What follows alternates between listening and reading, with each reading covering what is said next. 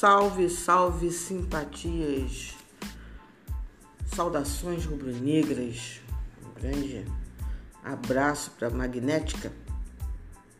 Chegou o dia do especial da Libertadores, o início da Libertadores, Flamengo e Libertadores de América.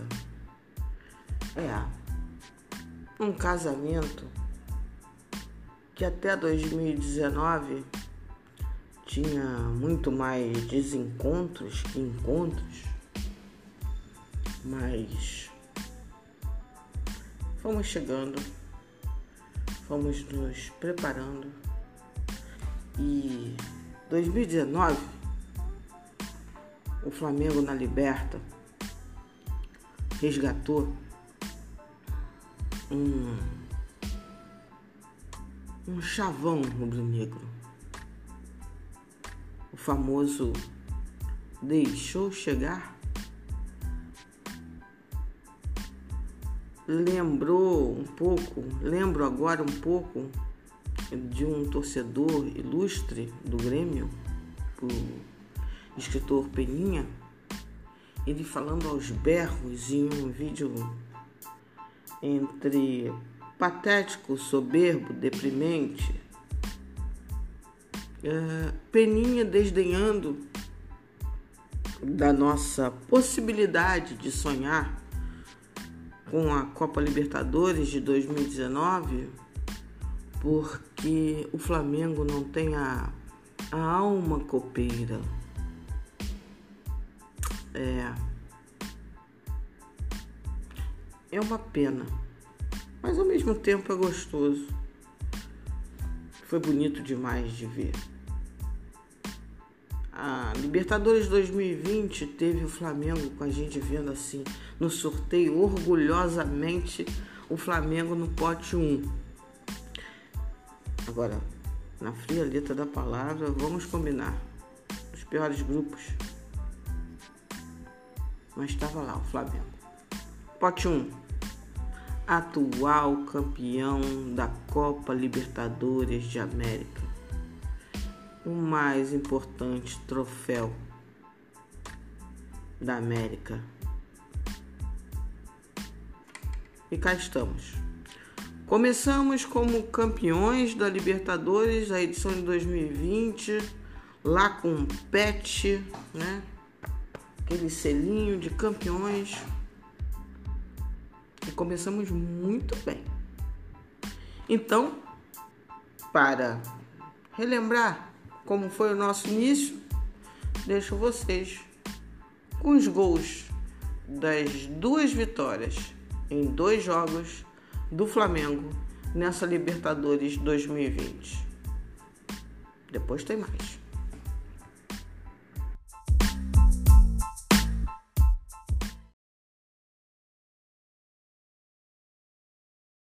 Rolando na Globo para você. Tocando no meio, Arrascaeta tentou chute pro gol, primeiro chute a gol do jogo. Botou Arrascaeta para correr. Ele domina do lado esquerdo, tentou botar na frente. Piedraíta marcando, Arrascaeta cruzou, a bola passou, no chute do Everton. Gol!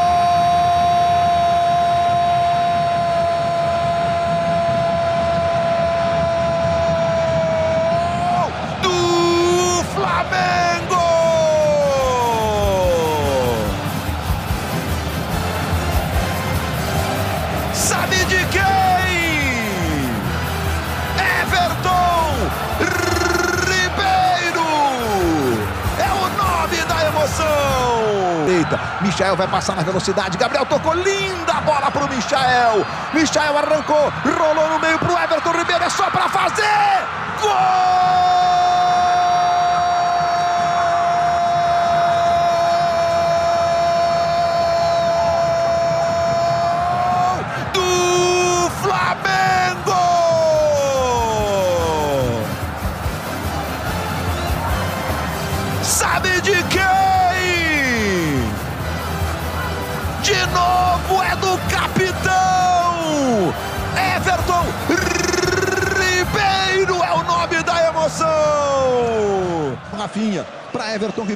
Everton Ribeiro clareou. Pé esquerdo. Levantamento. Gustavo de cabeça.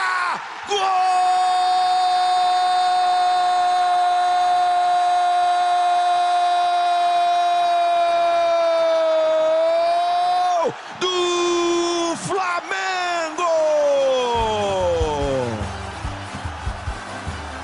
time. Lá vem a Rascaeta, levantamento, Léo Pereira de cabeça para trás. Pênalti! Pênalti! O Vitor Mendonça tá em grande noite, hein? Gabriel Barbosa vai para cobrança autorizado, com fé no pé! Gol!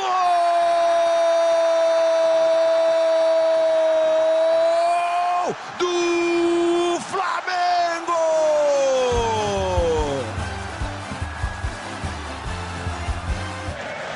Aí vai para cobrança de escanteio. Arrascaeta, levantamento. Bruno Henrique!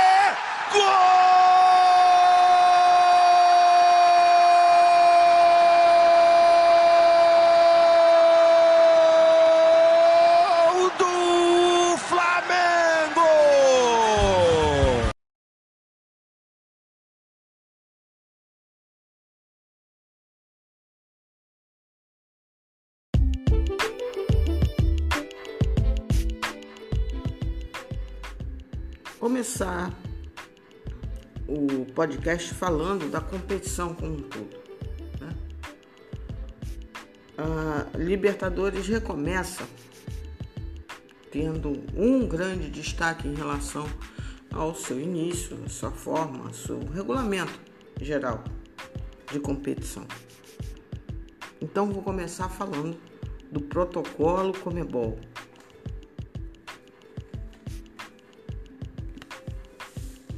A Libertadores prevê para essa retomada, para esse recomeço, é, algumas. Ele fez um. A Comebol fez uma grande articulação entre todos os países participantes. E aí eu destaco algumas situações do protocolo. Lógico que aqui eu não vou esmiuçar todo o protocolo. É, porque além de tudo é desnecessário. Mas dentro da competição tem algumas coisas que se destacam e eu acho importante salientar para que todo torcedor rubro-negro fique atento. Aliás, o protocolo já tem uma confusão. Uma confusão envolvendo o Boca Juniors da Argentina e o Libertar do Paraguai. Vamos falar. O, talvez o grande destaque, e pegando, por exemplo, a regra de protocolo da, do Campeonato Brasileiro, o grande destaque e diferença está na existência da possibilidade de WO dentro do protocolo da Comebol. O que quer dizer isso? O Flamengo vai jogar é, contra o Independente Del Valle. Por acaso do destino, o Flamengo chega lá, o mesmo aqui no Rio, mas o Flamengo chega lá, viaja, entre campo e o Independente por ter tantos jogadores contaminados, ele não consegue um número suficiente de jogadores para entrar em campo. Tipo, consegue 11 titulares, mas não tem ninguém na reserva. Ou tem dois jogadores na reserva tem goleiro nenhum na reserva, todos os seus goleiros estão é, infectados. O que vai acontecer com o Flamengo? Se fosse no Campeonato Brasileiro, haveria a possibilidade, a chance grande da remarca remarcação da partida. Já na Comebol Libertadores, isso não será possível. O Flamengo ganharia os três pontos e o nosso adversário, WO. Para evitar essa possibilidade, minimizar quase como uma coisa impossível de acontecer, a Comebol aumentou o seu número de inscritos de 30 para 40. Em termos de exame, a Comebol exige que exames do tipo PCR sejam realizados e o resultado conhecido com 24 horas de antecedência dos jogos. Se não puder entrar para jogar, o time que organiza tem a obrigação de remarcar para outro país que tem a sua fronteira aberta. Um exemplo: Flamengo não pode entrar no Uruguai porque o, o, o Uruguai fechou fronteiras e tem uma partida marcada para daqui a três dias. O mandante do jogo é obrigado a indicar o novo local da partida. Então todas essas questões estão previstas. Porém, uma coisa ao que parece, não foi prevista e já deu confusão essa semana. Todo mundo viu que o Boca Juniors, tradicional time da Argentina, teve um elevadíssimo número de jogadores infectados, para mais de 10. E aí, ele vai jogar com o Libertar do Paraguai no Paraguai. O Boca pediu uma autorização para a Comebol para que jogadores que já, já tenham testado positivo há 14 dias possam jogar, mesmo com resultado negativo. Eles alegam que a própria OMS descaracteriza como possível de transmissão pessoas que tenham esse quadro de 14 dias de infecção e que é, testem positivo, mas que tem um nível de infecção de, de vírus muito baixo. O Libertar ele é, fez um pronunciamento oficial ontem, soltou uma nota eu vou até. Não vou pegar porque eu sei o, o teor. Ele diz basicamente que as regras devem ser cumpridas. Ele diz que é inegociável a posição dele pelo respeito às regras estabelecidas, uh, pelo cuidado sanitário e que ele vai procurar aquilo que ele acredita ser de direito legal. Então já temos na Libertadores uma crise envolvendo dois clubes e que será importante saber qual o resultado.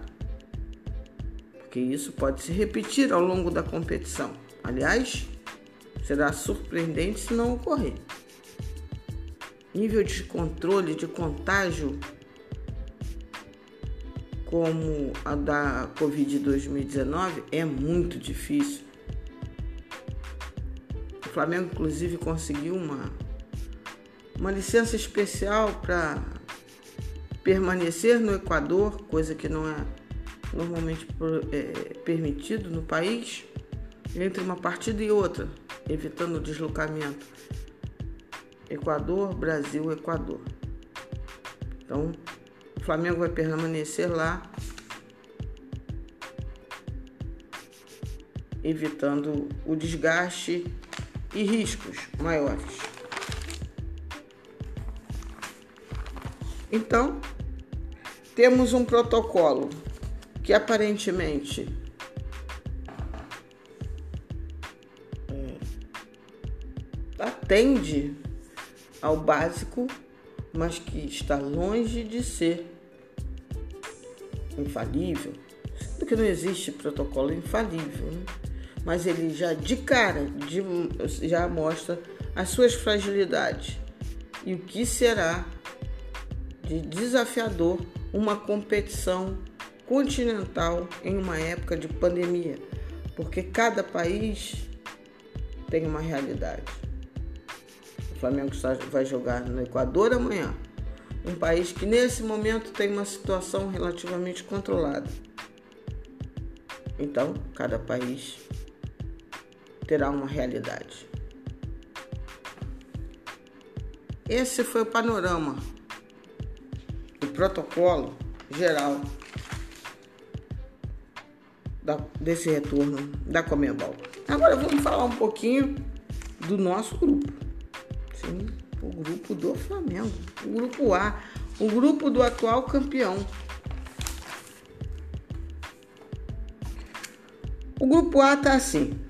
Em primeiro lugar, nós temos Independente Del Valle, o time, o time moda, o time de Miguel Ángel Ramírez, que muitos dizem que fez, que foi o adversário mais complicado para o Flamengo dentro desse ano. Mas que, né?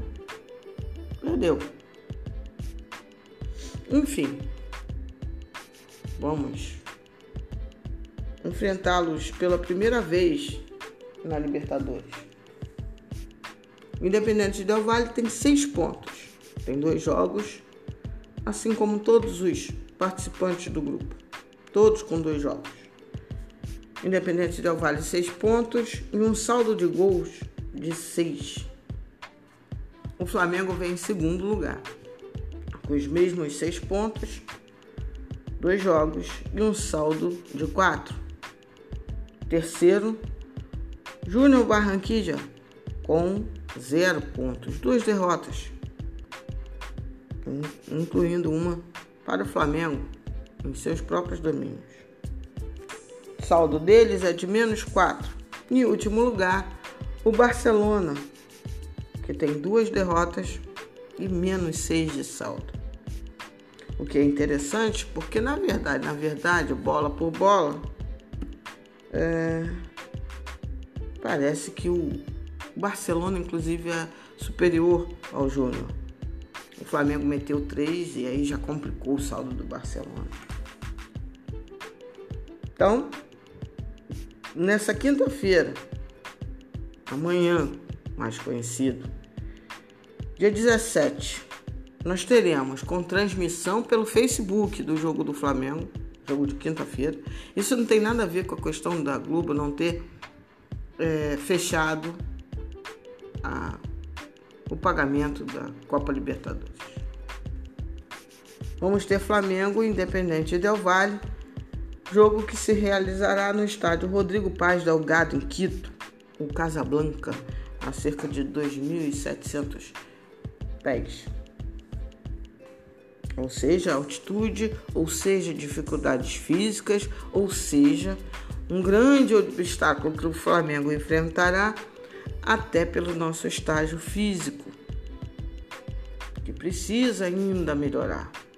Gostei um pouco fisicamente do último jogo, mas ter esse jogo na altitude nessa altura do campeonato é complicado. O Independente vem jogando, bem como o próprio Barcelona. Nas cinco últimas partidas, o Independente ganhou três e teve dois empates. Está bem no campeonato, primeiro lugar. A formação no último jogo deles é basicamente a formação que jogou contra o Flamengo no Maracanã, com, com o Wellington Ramírez, Preciado, Caicedo, é, Schunk, Segovia, Caicedo, Sanches, é, Pejerano, Faravelli, Guerreiro, Montanho, Gabriel Torres. Como falei, continua o técnico, o mesmo. Miguel Angel Ramírez. Um adversário muito difícil, que, diferente dos times argentinos, já se encontra no estágio de ritmo de jogo bem adequado e portanto, será duro. Porém, o Flamengo tem condições de fazer uma boa partida. Pensando na fria letra do regulamento, olhando para a tabela de classificação, o um empate contra o IDV é um resultado bastante razoável. Mas o Flamengo, além de contar com quase todo mundo, tem dois problemas de elenco: Diego Alves e Pedro Rocha, restante, incluindo Bruno Henrique, estão à disposição do técnico Domenech Turren. Só que o próprio Bruno Henrique é de uma certa maneira uma incógnita, porque ele não jogou, não teve condições de jogar antes da partida. Então não sabemos ao certo o estágio físico. E para um jogador como o Bruno Henrique, o estágio físico é sim muito importante. Então não sabemos como ele será utilizado para esta primeira partida pelo técnico Dome. Não sabemos se será utilizado, se será arma para o segundo tempo. Enfim, uma série de coisas, de questões aí para serem respondidas amanhã.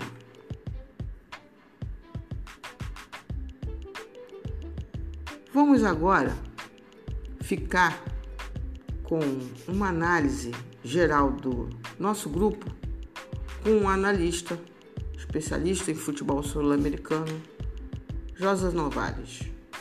Aguentem um pouco. Depois da análise dele, eu venho falando inclusive de todos os nossos relacionados para essa fase da Copa Libertadores e falar um pouco da competição geral quem são os líderes e os possíveis classificados de cada grupo e com quem a gente poderia ter chance. Como é que é, o, como é, que é a Copa Libertadores depois da fase de grupos? Vamos falar sobre isso.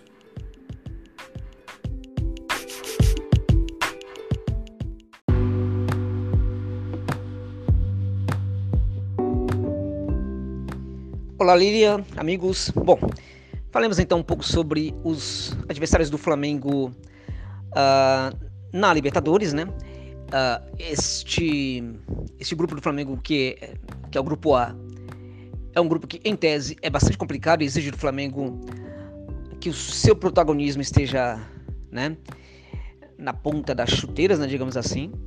É de fato um grupo que, em tese, difícil, na prática também complicado, né? Mas com rivais que se apresentam no momento com diferentes níveis, né, de preparação e de condição técnica, né?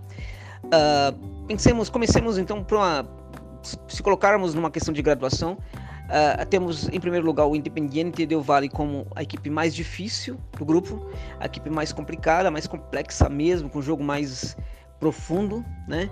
É quem está melhor na, no momento, né? Com em termos de condição física, em termos de condição técnica, em termos de preparação, em termos de entendimento do jogo.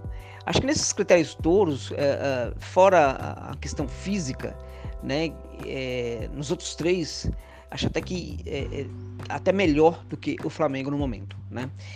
Uh, depois do Independente Del Vale vem o, o, Barcelona, o Barcelona de Guayaquil, que é o último colocado do grupo A, mas vive uh, uh, um momento interessante, aquela partida que, em que perdeu de 3 a 0 para o Del Valle. jogou bem, só realmente foi derrotado porque o rival jogou muito, o Del Valle jogou muita bola. Senão o Barcelona não teve, teria perdido aquela partida né, por 3 a 0 né? Então o, o, Barcelona é uma equipe interessante que não justifica estar na última posição do grupo. Em terceiro e último lugar, em termos de dificuldades para o Flamengo, aparece o Tubarão de Barranquilha, né? Que o nome assusta, né? O apodo, né? Que em espanhol é o mesmo que apelido, né? O apelido assusta, né? Tubarão de Barranquilha, mas que na prática não passa de um peixinho, né? Bastante é, bobinho, né? Digamos assim. O Júnior uh, costuma recentemente ganhou a Supercopa aí da, na volta do futebol colombiano, ganhou a Supercopa uh, do futebol local sobre uma equipe que, que é grande no, no nome, mas que uh, vive ainda momentos de dificuldades, né? Uh, vive um momento de reconstrução futebolística que é o América de Cali. O Júnior venceu. É... E assim, vendo a partida do Júnior contra o América e vendo a partida do Júnior contra outros rivais, a impressão que se passa é, é que o Júnior ele joga uh, uh, contra qualquer rival como se ele estivesse jogando em casa, como se estivesse jogando é, uma partida do torneio local, uma partida do futebol equatoriano. Então, uh, da mesma forma que ele joga contra uma equipe do, do Equador, seja ela forte ou não, ele joga, ele entra para jogar contra Flamengo, contra Independente Del Vale e, e, assim por diante. Então, qual é o problema disso? O problema disso, na verdade, é que essa equipe ela tem uma, uma, uma, uma tendência a mostrar o mesmo nível de aceleração, né? o mesmo nível de foco, uh, atenção, é, leitura é, dos acontecimentos do jogo. Ora, não pode ser o mesmo, por quê? Porque se o rival é diferente, né, então tudo tem que mudar. Só que o Júnior parece que, que encara os seus, os seus adversários, né, como se todos eles fossem adversários do, do futebol local. Então, quando pega um Flamengo, por exemplo, né, acaba é, perdendo fácil. Né? Quando pega o Del Valle, acaba perdendo fácil também. Então, esse Júnior é uma equipe para mim, a mais fraca do grupo, né?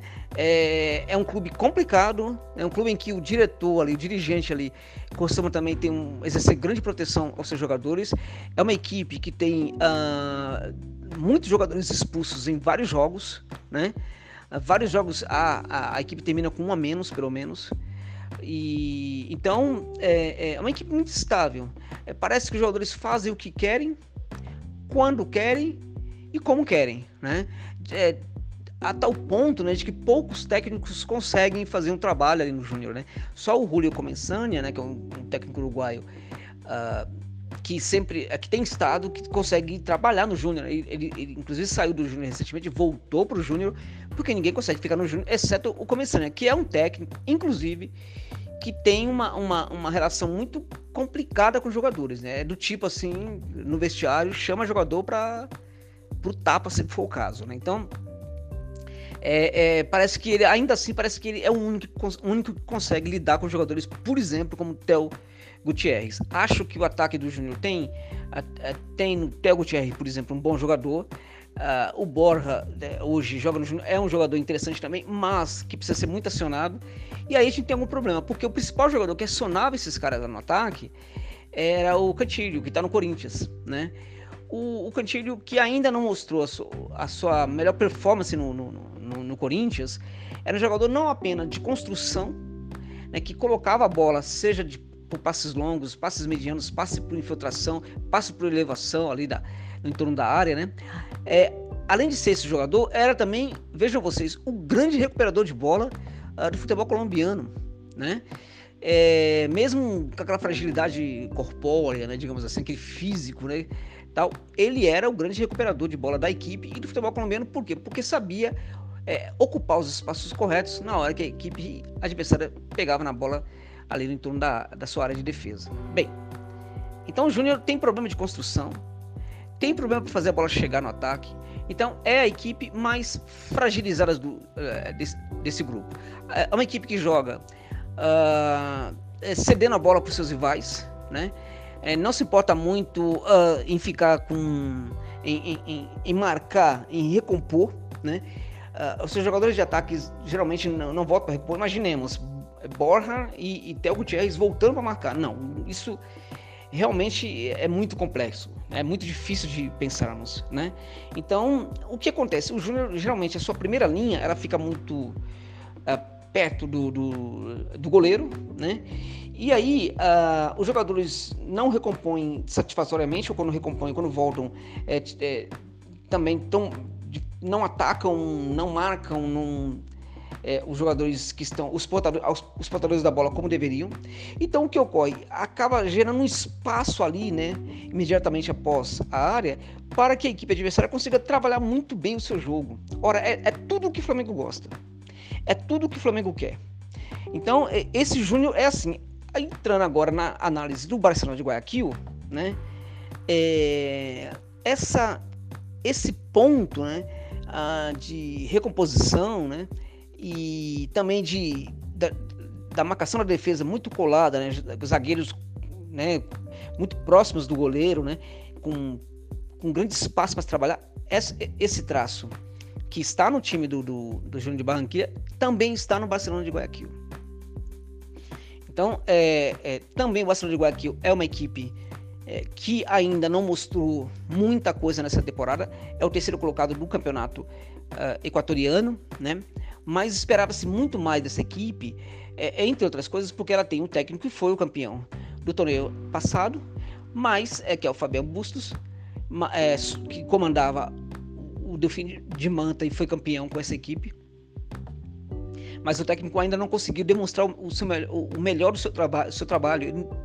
dá a entender que ainda não, não conhece totalmente os seus jogadores, o potencial dos seus jogadores para conseguir explorá-lo na medida certa. É, é, é uma equipe de, de transições rápidas, uma equipe muito, ao contrário do Júnior, o Barcelona é uma equipe rápida, tem jogadores que conseguem fazer o contragolpe com muita velocidade, né? O que vai exigir o Flamengo é, bastante atenção ali para esse, esse detalhe, né? O contragolpe. Né? O contragolpe realmente é muito forte, com jogadores muito rápidos, é, há jogadores bons nas equi na, na equipe, laterais muito bons, né? É, atacantes interessantes. Então, o Barcelona é uma equipe interessante pra, para o Flamengo encarar. Não é um, um, rival que vai dar um adversário que vai dar tanto trabalho assim para o Flamengo, porque na, na minha opinião comete erros defensivos, né, que facilita o jogo do Flamengo, né? E, mas é uma, é uma, equipe interessante. Ela, portanto, ela é uma equipe que, que está entre entre Júnior Barranquilha e aquele que para mim, como eu já disse, é a principal a equipe, é, principal adversário do Flamengo, que é o Independiente Del Valle. Esse sim é, é uma outra equipe, aí é uma outra conversa, muda muito tudo de figura. Bem, a gente está falando agora é, da equipe que tem maior posse de bola sobre todos os seus adversários, todos, né? É, contra, inclusive contra o, o, o Flamengo, né? Pela pela partida decisiva da Recopa, o Del Valle teve 73% de posse de bola. Uh, e naquele jogo uma precisão de passe que foi de 85%. Ora, o Del Valle já teve num jogo local, ele teve 94% de precisão de posse de, de passe, de passe né? Então é, é percebe-se que tudo é muito bem cuidado, tudo é muito bem praticado, né? E, e estamos também diante de um técnico, técnico que tem o absoluto domínio da sua equipe, né? Então a gente vê isso porque, por exemplo, a, a, o Del Valle pratica o mesmo jogo de posição que o, o Flamengo atual pratica, né? O Angel Ramírez ele é um técnico que também gosta do, do jogo de posição, assim como o, o, o Domenech. Então o que acontece? Ocorre que para que este tipo de, de, de modelo funcione bem o técnico precisa conhecer profundamente os seus jogadores. Ele precisa ter, precisa ter um entendimento de tudo que o jogador é, cap é capaz de fazer. É, ele precisa saber é, é, se o jogador, ao percorrer certo espaço, ao atacar, ocupar, desocupar certos espaços do campo, como é que, que esse jogador se sai dessas ações, né? O técnico precisa saber de tudo isso e Nesse sentido, o Ramires tem uma grandíssima vantagem em relação ao, ao, ao, técnico do Flamengo. Por quê? Porque ele, ele chegou no Del Valle em 2018. Muitos jogadores que estão hoje na equipe, ele mesmo subiu.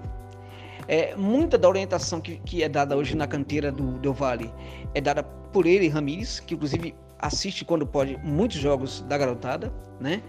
É, então ele conhece muito seus grupos, conhece muitos jogadores. Ó, prova de que ele conhece muito esses jogadores é que é, é, a questão do rodízio que se fala aqui, não, que se critica, alguns criticam, o Del Valle pratica isso muito, né? O Ramires pra, pra, é, ele usa muitos esquemas diferentes. Ele, ele usa é, 4, 4, 4, 4, 1, 1, 4, 2, 3, 1, 5, 3, 2, 433, 53, é, 433, tudo, né? Tudo que a gente pode imaginar, ele, ele utiliza. Bom, ele muda esses esquemas conforme o rival.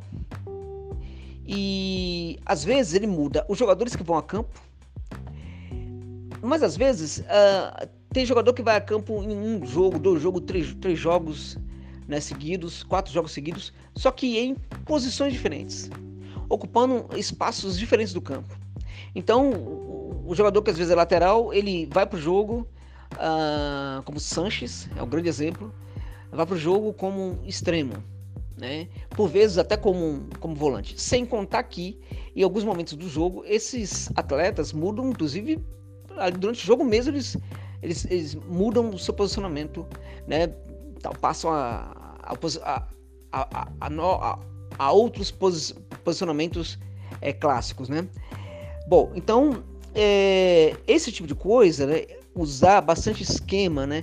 Sabendo qual é a peça ideal para ele e tal, é típico também do técnico que conhece muito bem os seus atletas. Então o Domenech não tem esse tipo, essa vantagem em relação ao Ramires, né?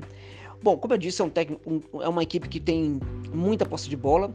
Durante todas as partidas, as, as últimas partidas do Del Valle, veja bem, o Del Valle está a 12 partidas invicto, né?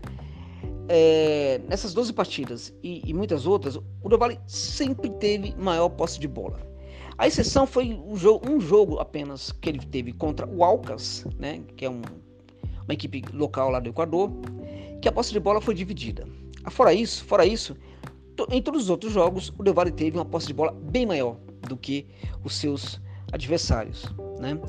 Ora, o que, que como é como é que essa posse de bola é, é, é qual é a vantagem que se tira dessa posse de bola?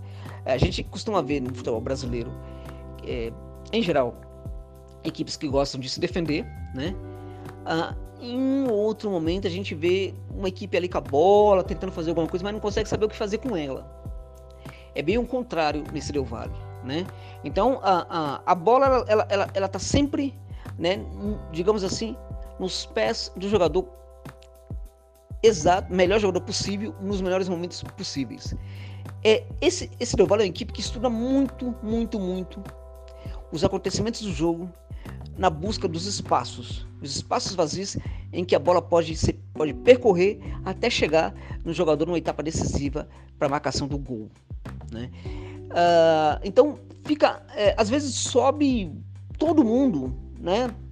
Todos os jogadores se apresentam ali no, no último terço do campo, no terceiro terço do campo, ficando apenas o goleiro lá atrás, um ou dois um pouco mais recuados, mas no máximo até ali o meio, o meio de campo. Né? Então isso facilita o toque curto, facilita o, o, uma espécie de, de, uh, uh, de exercício, né? Exercício tático né? na busca do melhor espaço onde colocar essa bola, né? Então, uh, é, e em geral eles conseguem muito bem isso. Quando esse, esse bloco alto de, de ofensivo está né, tá exercendo pressão lá na frente, em geral esses jogadores eles ficam muito próximos muito colados uns nos outros, com duas exceções. Fica um jogador é, bem aberto em um lado do campo e outro jogador bem aberto do outro lado do campo. Esse bem aberto é muito uh, muito distante, não significa que seja muito à frente, né? Muito distante do bloco, mas nem sempre muito à frente. Isso é muito interessante, por quê?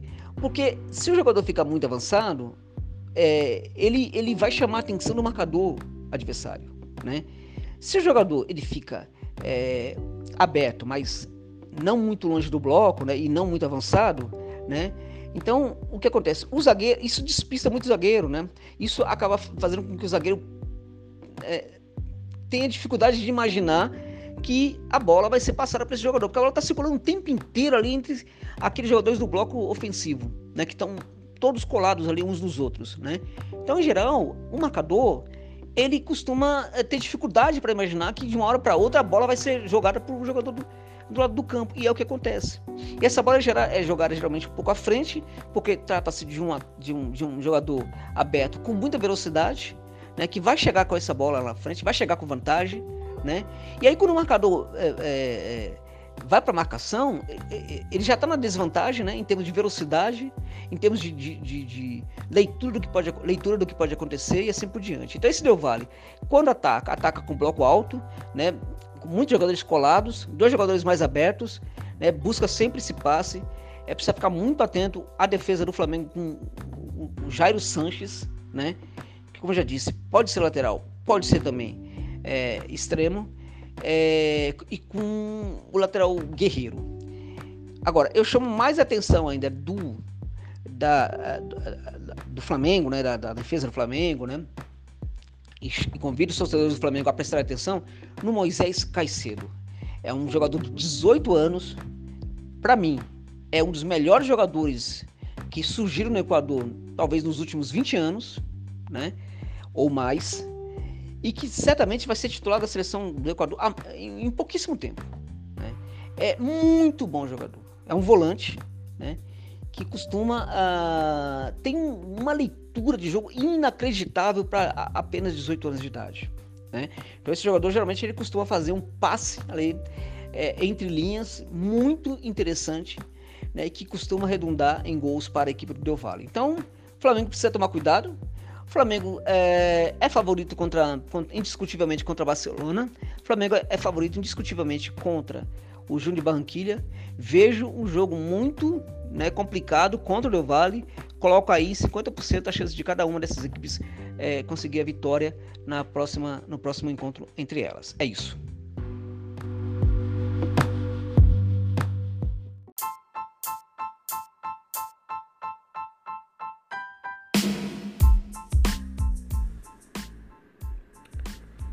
Flamengo enviou para a Comebol é, a sua relação de jogadores inscritos, né, já que ela permitiu é, a ampliação do número de jogadores disponíveis para que cada equipe. No Flamengo, as grandes novidades são a saída de Rafinha e no seu lugar entrou Isla, uma uma alteração que, pelos jogos até agora, mostra que será basicamente a altura. Não teremos uma queda de qualidade dentro do campo de jogo, vamos assim dizer. Ele já, já demonstrou, por exemplo, ter um ótimo nível de cruzamento e quando ele melhorar fisicamente, ele conseguirá desempenhar bem seu papel na defesa tem números para isso. Só que ele ficou cinco meses sem jogar. Isso cobra seu preço, como estamos vendo. Mesmo assim, ele já demonstra um bom nível. E para completar a listagem, o Flamengo basicamente recrutou nossos jovens da base. Nós temos o zagueiro Noga, temos o atacante Guilherme Bala, o volante João Gomes. Temos Ramon também da base, lateral. Temos Lázaro, atacante, Rodrigo Muniz, centroavante. Temos Natan. Então, basicamente, os nossos jogadores que completaram a lista de inscritos foram da base. O Flamengo desistiu do lateral Guga, que em algum momento interessou para ser reserva do, do Isla, mas a pedida do Atlético foi. Eles foram irredutíveis na, na pedida dele, de uma, um pouco mais de 5 milhões de euros, e os livramentos acontecem. Eu acho que ia ser um caminhão de dinheiro sem. É, um retorno técnico tão adequado assim, visto que Mateuzinho, por exemplo, é, mostra potencial. Então, se é para apostar em potencial, vamos apostar em quem já está lá. Né?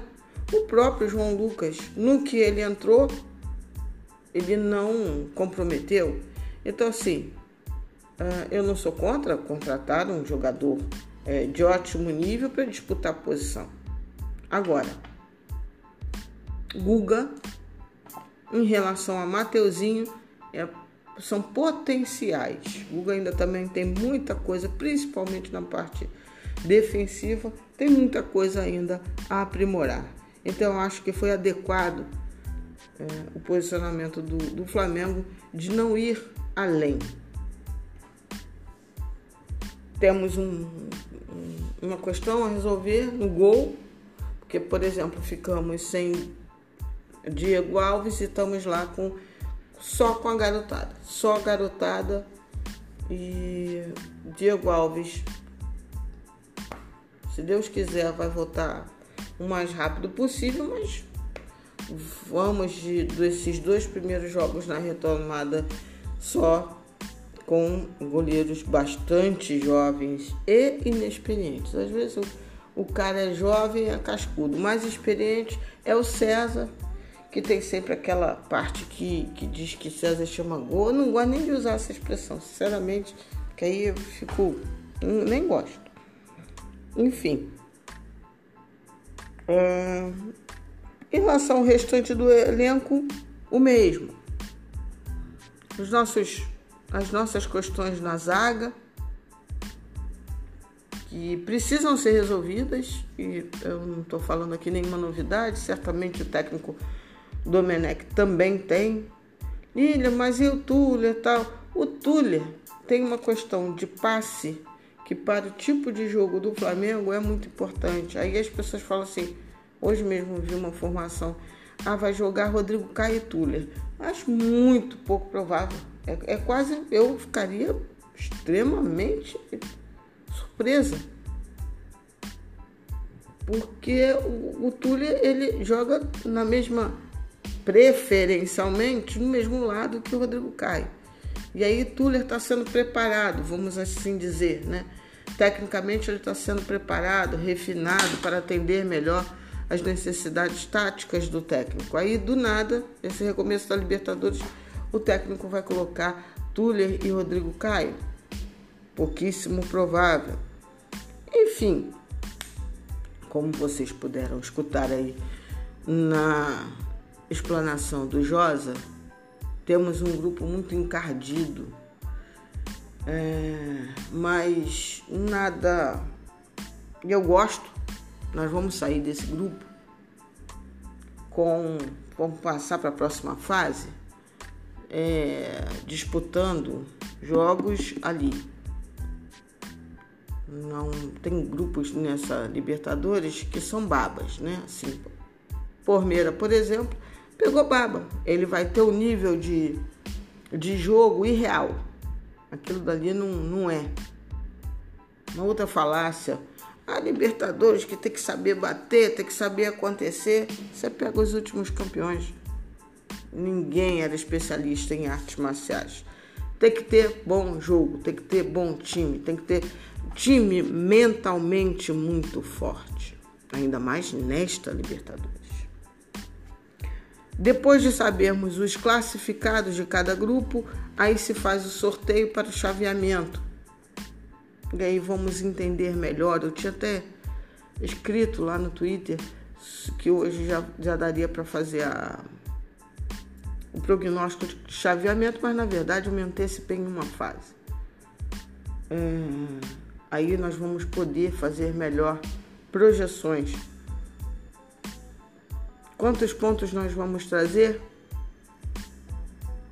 Se nós trouxermos quatro pontos dessa nossa primeira jornada, vai ser lindo e basicamente vamos, vamos estar muito próximos do primeiro lugar.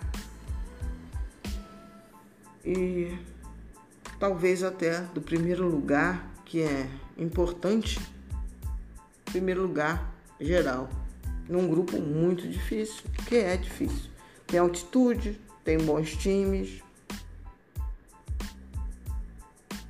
Então acho que existem males que vêm para bem.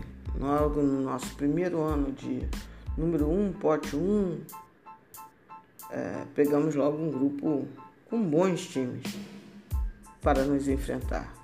Mas aí, para além de nos enfrentar, eles nos testam, eles nos aprimoram. E é isso que eu acho que é a grande vantagem de estar num grupo com essa com esse nível de dificuldade.